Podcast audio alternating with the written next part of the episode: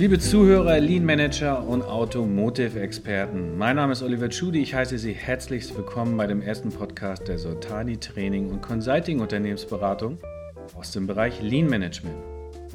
Wir haben ja eine kleine Expertenrunde äh, und wollen uns 20 bis 30 Minuten über das spannende Thema auseinandersetzen, das gerade in Deutschland besondere Relevanz besitzt und der aktuellen Debatte um Umweltschutz und klimaneutrale Fortbewegung in den nächsten Jahren noch weiter an Bedeutung gewinnen dürfte. Die Rede ist vom sogenannten E-Wandel in einer der wichtigsten deutschen Industrien der Automobilbranche. Wir wollen uns heute dabei ganz spezifisch mit der Frage beschäftigen, wie schnell die deutsche Automobilindustrie einen solchen Wandel überhaupt umsetzen kann, bezogen auf das Personal und auf die Prozesse in den Produktionsstätten. Welche Probleme beschäftigen die Automobilisten und welche Lösungen existieren?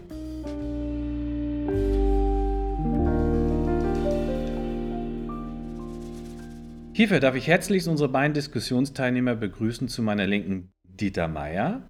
Hallo. Langjähriger Berater im Bereich des Lean Management, der seine Anfänge bei der Porsche AG gemacht hat und zu seiner Rechten Ali Reza Sotani Nori, Gründer und Geschäftsführer von Sotani Training und Consulting. Ich bitte darum, dass ihr euch einmal selber genauer vorstellt. Äh, Dieter, was machst du, wo kommst du her? Wieso bist du eigentlich hier? Sehr geehrte Zuhörer, mein Name ist Dieter Meier, bin 57 äh, Jahre alt, und seit ungefähr 25 Jahren in der Lean-Beratung tätig.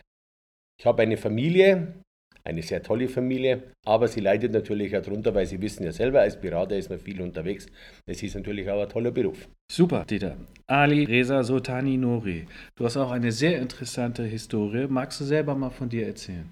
Ja, sehr gerne. Ich freue mich hier zu sein bin seit über 17 Jahren jetzt im Business. Seit ähm, ja, mehr als 10 Jahren habe ich jetzt äh, die Firma Soltani Training und Consulting jetzt aufgebaut und gegründet. Bin in dem ganzen Sektor eigentlich, nenne ich eigentlich schon unterwegs. Von der Reederei bis hin zur Luftverkehrbranche haben wir die Erfahrung schon sammeln dürfen.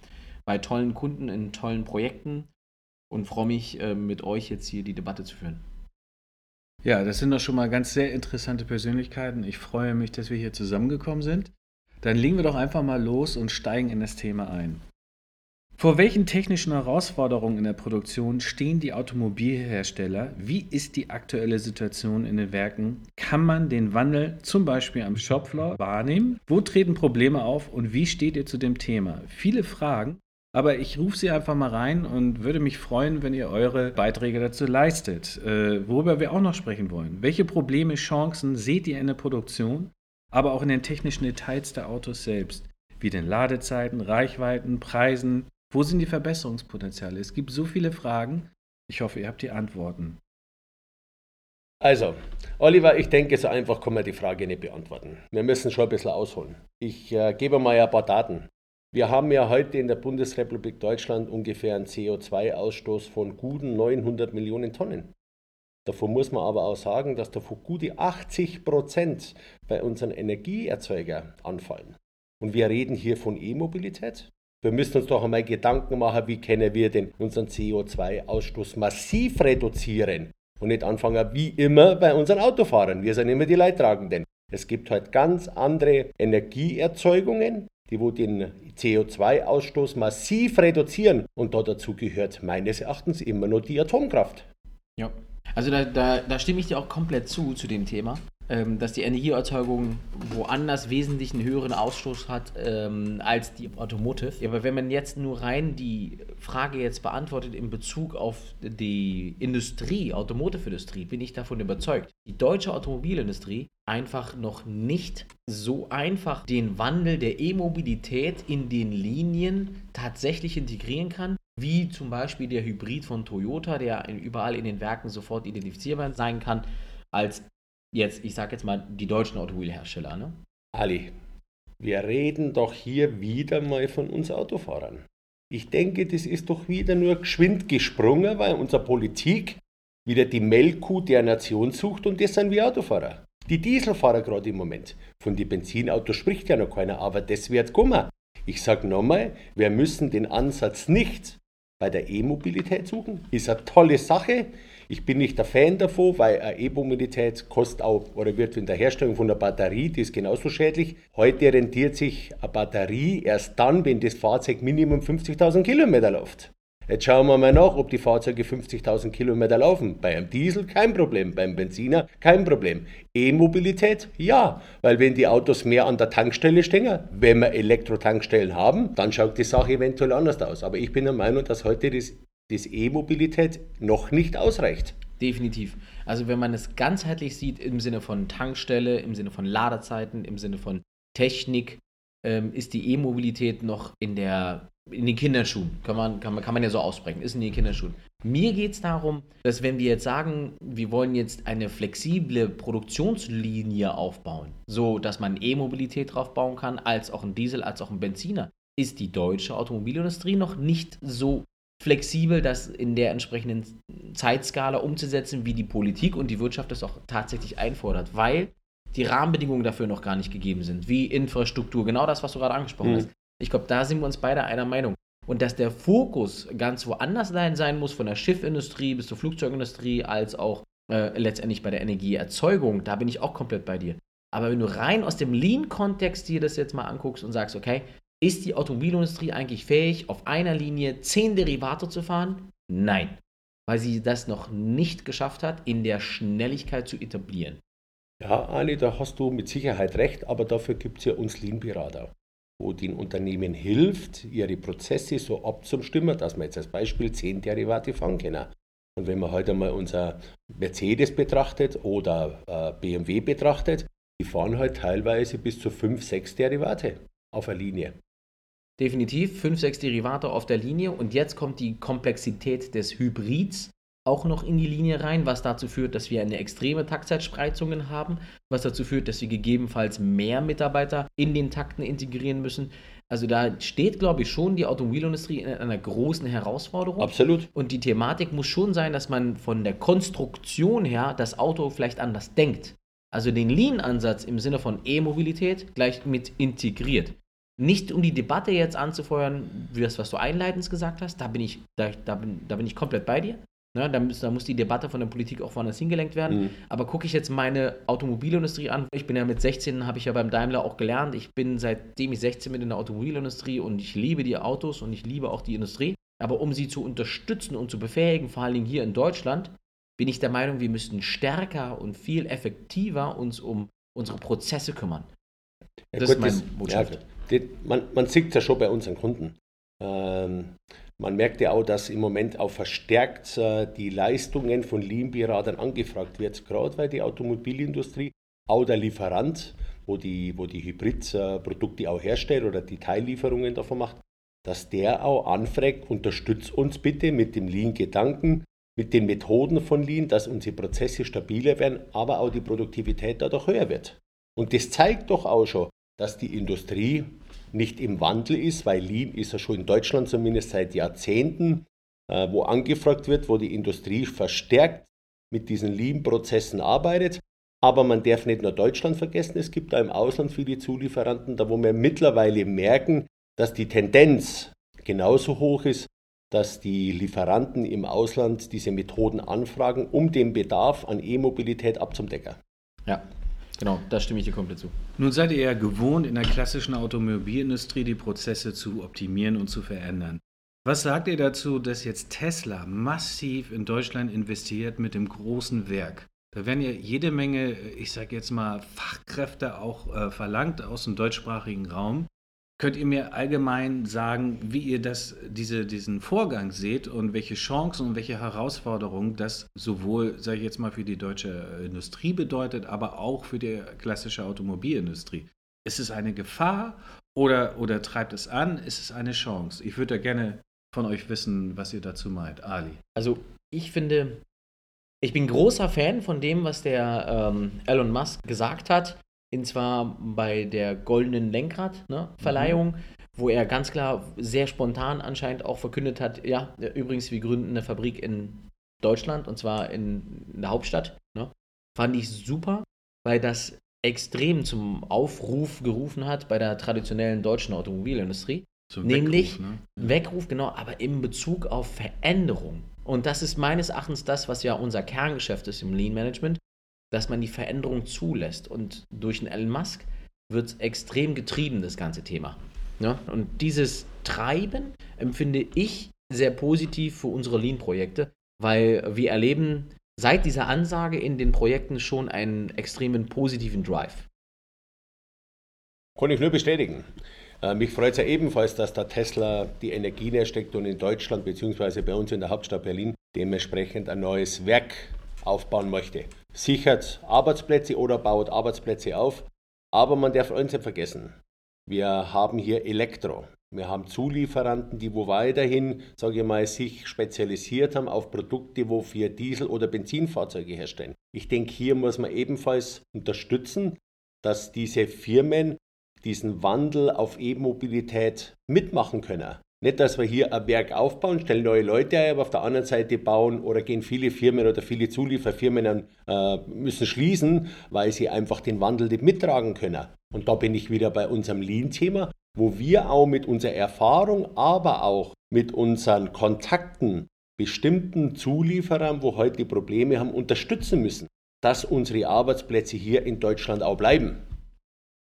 Stichwort Arbeitsplätze. Meint ihr nicht, dass durch, das, äh, durch die Fabrik von Tesla ganz viele Leute abgeworben werden, zum Beispiel von BMW, VW ja, und klar. Mercedes? Ja. Was für eine Auswirkung wird das auf unsere Industrie haben? Also nicht nur die Chance auf Wandel und Weckruf, ja. was bedeutet das generell also, für unsere Kapazitäten, Ressourcen? Also ich persönlich empfinde jede Herausforderung, und das ist ja eine große Herausforderung für diese Automobilisten, als eine positive Art der Veränderung. Ja?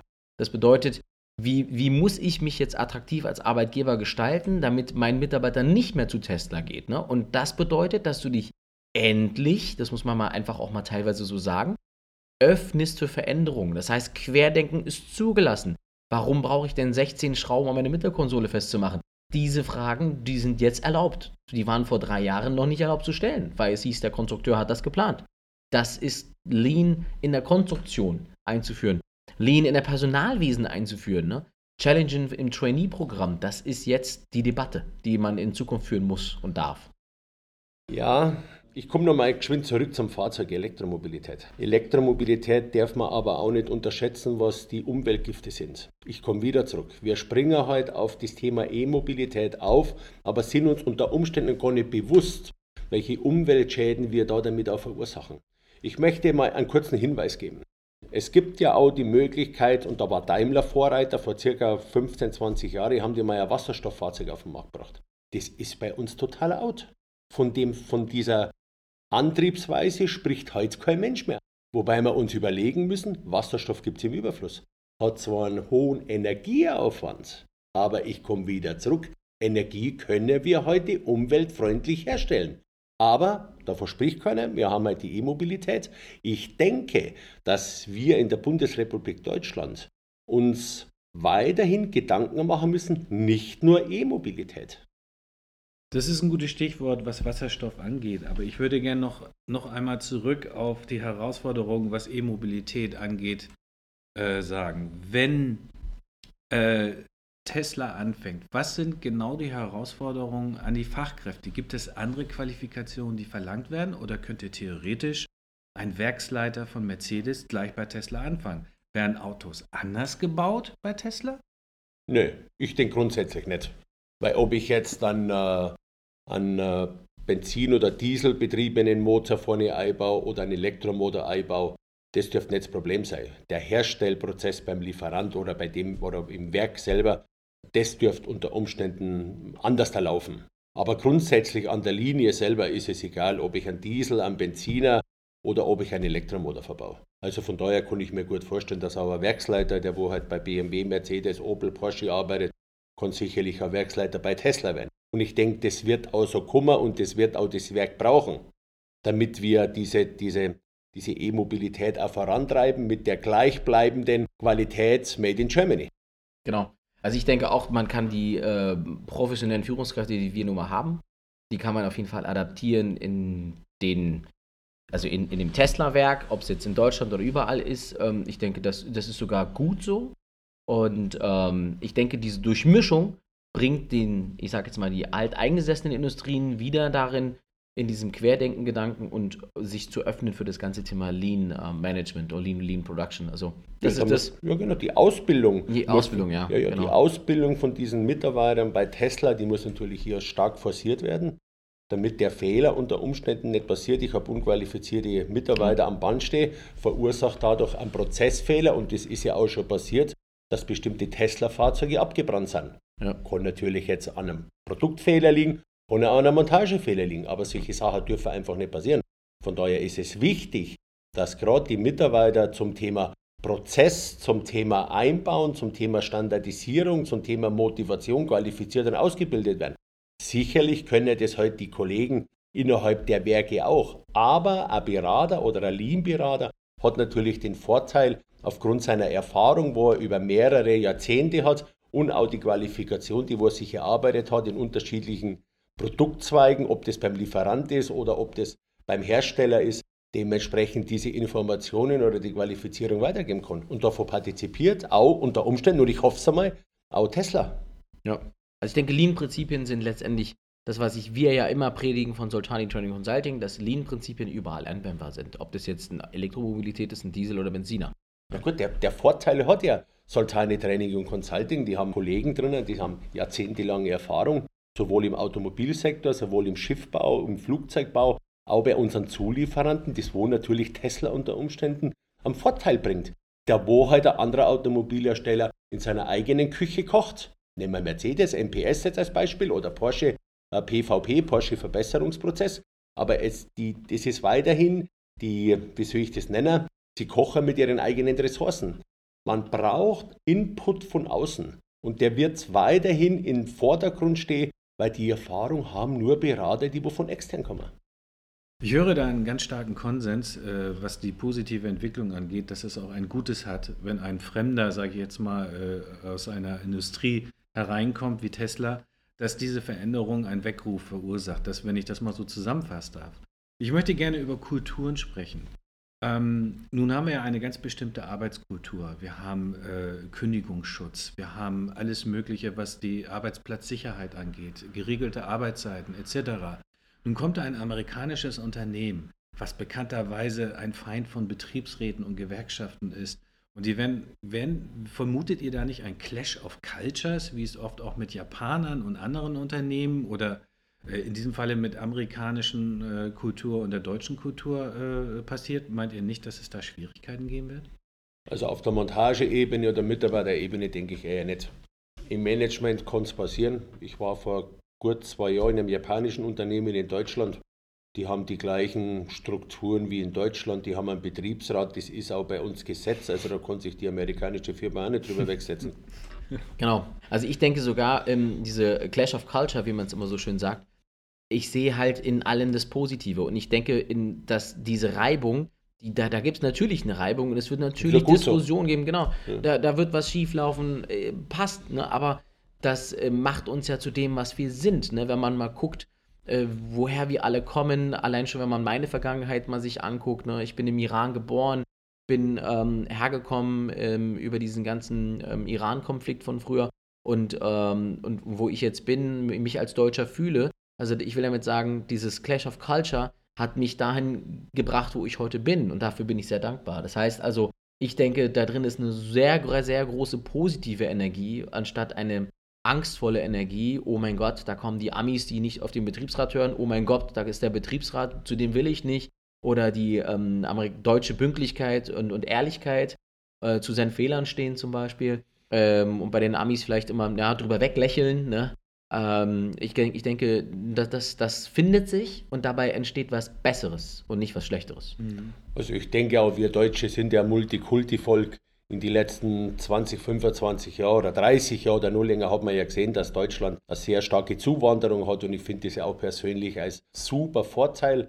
Man weiß ja auch, dass zugewanderte, äh, qualifizierte Personen ja auf dem Markt gibt und die natürlich, sage ich mal, uns, noch, äh, ich sage mal, uns ja auch helfen oder unser Wissen auch auffrischen, weil man, man, man spricht ja auch, dass wenn von außen neue Ideen reinkommen, ähm, dass die auch dann unter Umständen auch besser angenommen werden.